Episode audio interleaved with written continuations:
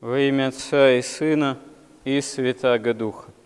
Евангелие свидетельствует нам о полноте спасения нашего во Христе и одновременно обличает в человеке бездну греха.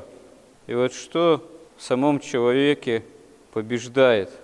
Побеждает в тот или иной момент и побеждает в конечном счете, применительно к вечности уже во Христе – зависит от такого нравственного выбора самого человека. Вот пример одного из царей Иродов, Ирода четвертовластника, потому что Ирод был не один. Один Ирод – это который первый, который еще покушался на богомладенца Христа.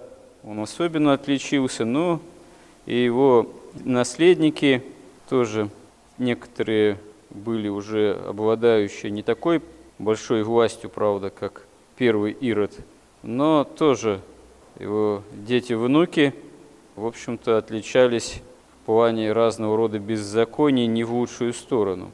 И вот Ирод четвертовластник, который фактически оказывается виновен в убиении Иоанна Крестителя, в том, что ему отсекают голову по его приказу, это такой характерный пример – беззакония, которому человек легко поддается, легко следует. Хотя стоит заметить, что будучи связан разного рода вот грехами, страстями и тем, что он фактически жил с женой своего брата и был как раз обличаем от Иоанна Крестителя, за что его и упек в темницу, он имеет какой-то страх все-таки. И действительно почитает в Иоанне Крестителе пророка и опасается, что он во Христе воскрес. Ну, то есть э, нельзя сказать, что этот Ирод, он такой совершеннейший материалист, безбожник, вот, в полном смысле этого слова. Э, он имеет некий страх перед э, Богом, видимо, перед явлениями пророческими. Он, в общем-то, осознает, по всей видимости, что то, что он творит, это э, грех. Но вот, тем не менее, такое удивительное сочетание некого страха все-таки перед Богом, нельзя сказать, что он совсем-таки лишен, и одновременно такая полная греховная связанность, ослепленность. С одной стороны, он даже опечалился, когда на его такое безумное, в общем, пожелание, то есть безумную такую похвалу дочери этой Иродиады, что она хорошо плясала в день его рождения, что вот проси, что хочешь, у него требуют, просят голову Иоанна Крестителя, он с одной стороны опечалился, а с другой стороны не может не сдержать своего слова, хотя, казалось бы, в его-то власти, как э, некого правителя, имеющего власть, ну что, мало ли что, брякнул. Вот.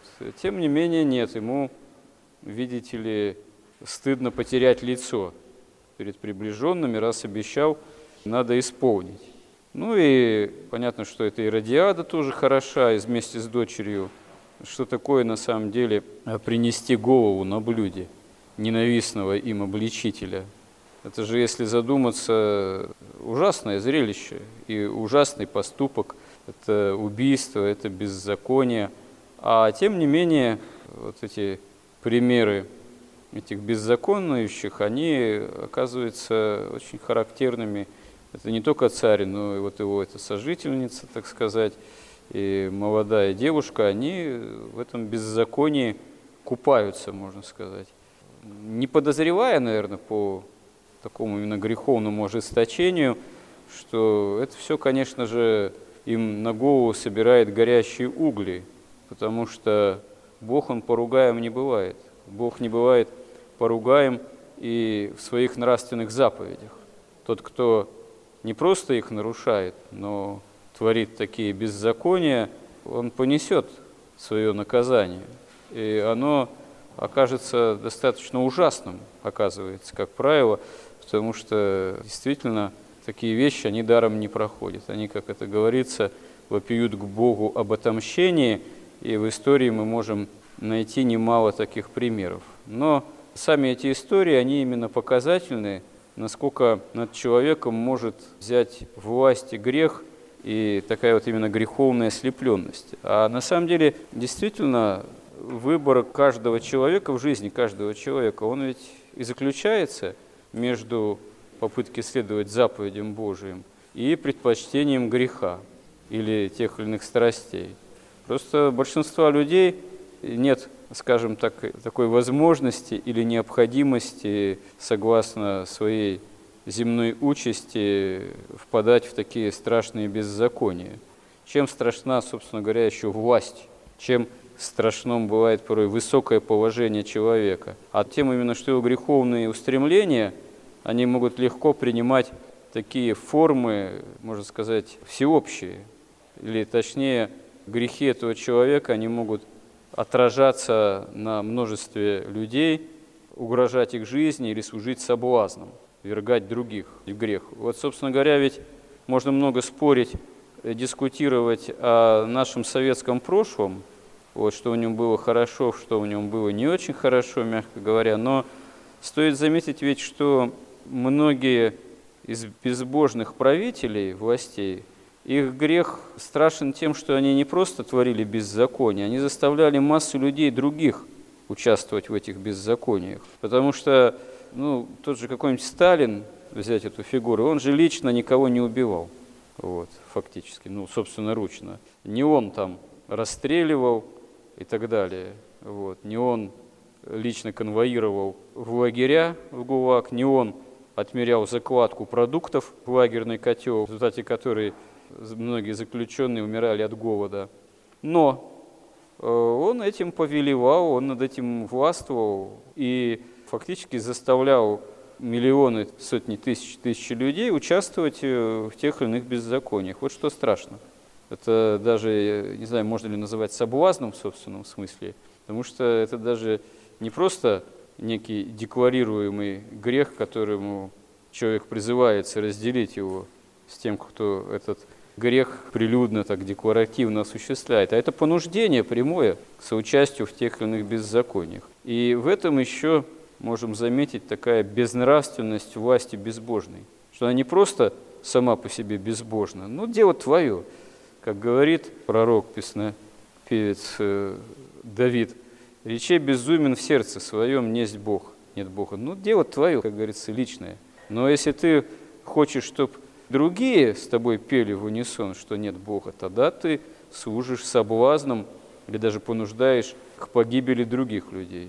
Естественно, такой безнравственный пример, он тем более, как говорится, выпиет к Богу об отомщении, и такие люди, такие деятели, они особый ответ Богу дадут, о чем, как говорится, страшно подумать. Но в жизни нашей обыденной, конечно, не на таком уровне возникает проблема выбора в сторону заповеди или греха, но тем не менее, как правило, мы каждый день какой-то выбор совершаем. Даже просто взять элементарный мысленный уровень.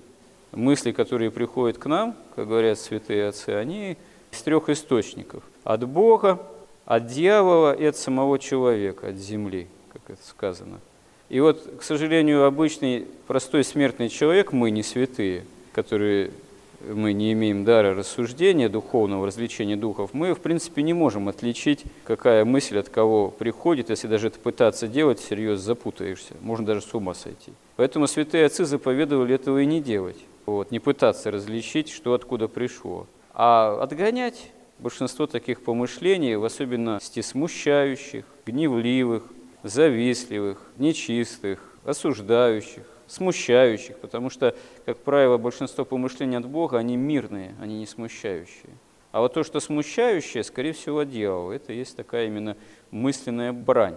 И вот, как говорят тоже святые отцы, тот или иной помысел, ну, например, нечистый помысел, пришел какой-то образ, там, чувство, мысль, она еще сама по себе не является для конкретного человека его грехом. Это, как говорят святые отцы, привок.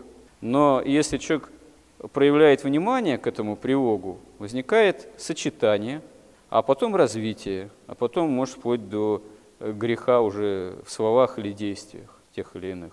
А это уже грех. То есть уже внимание, отсутствие такой духовной бдительности, праздности, внимания к помыслу недолжному, к мыслям именно дьявольским, скорее всего, это уже грех. То есть это уже неправильный выбор. А чтобы учиться отгонять эти помыслы, надо учиться молиться. То есть можно отогнать только молитвой, потому что молитва призывает помощь Божию, а не своими силами. То есть мысленная брань, а иногда она бывает жестокая по тем или иным случаям каким-то, это как стихия, которой человек сам управлять не может, но может перетерпеть.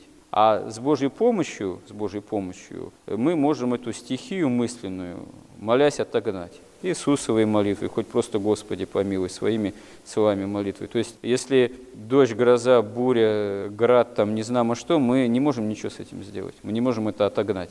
Вот, можем как-то перетерпеть, стараясь исполнять свои обязанности. А вот мысленную бурю можем отогнать, но только с помощью Божией молитвы. А в таком случае это уже есть выбор в пользу добра, в пользу исполнения Евангелия и отказ от зла, что, собственно говоря, очень важно.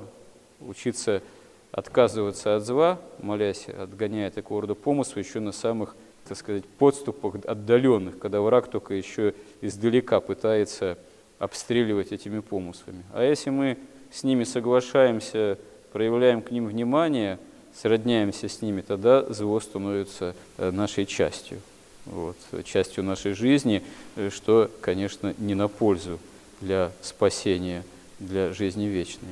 Spасение в этом смысле зависит э, тоже и от нашего выбора, не только от Бога, который все для этого сделал, а именно от выбора нашего в пользу поиска помощи Божией. Господи, помоги нам в этом. Аминь.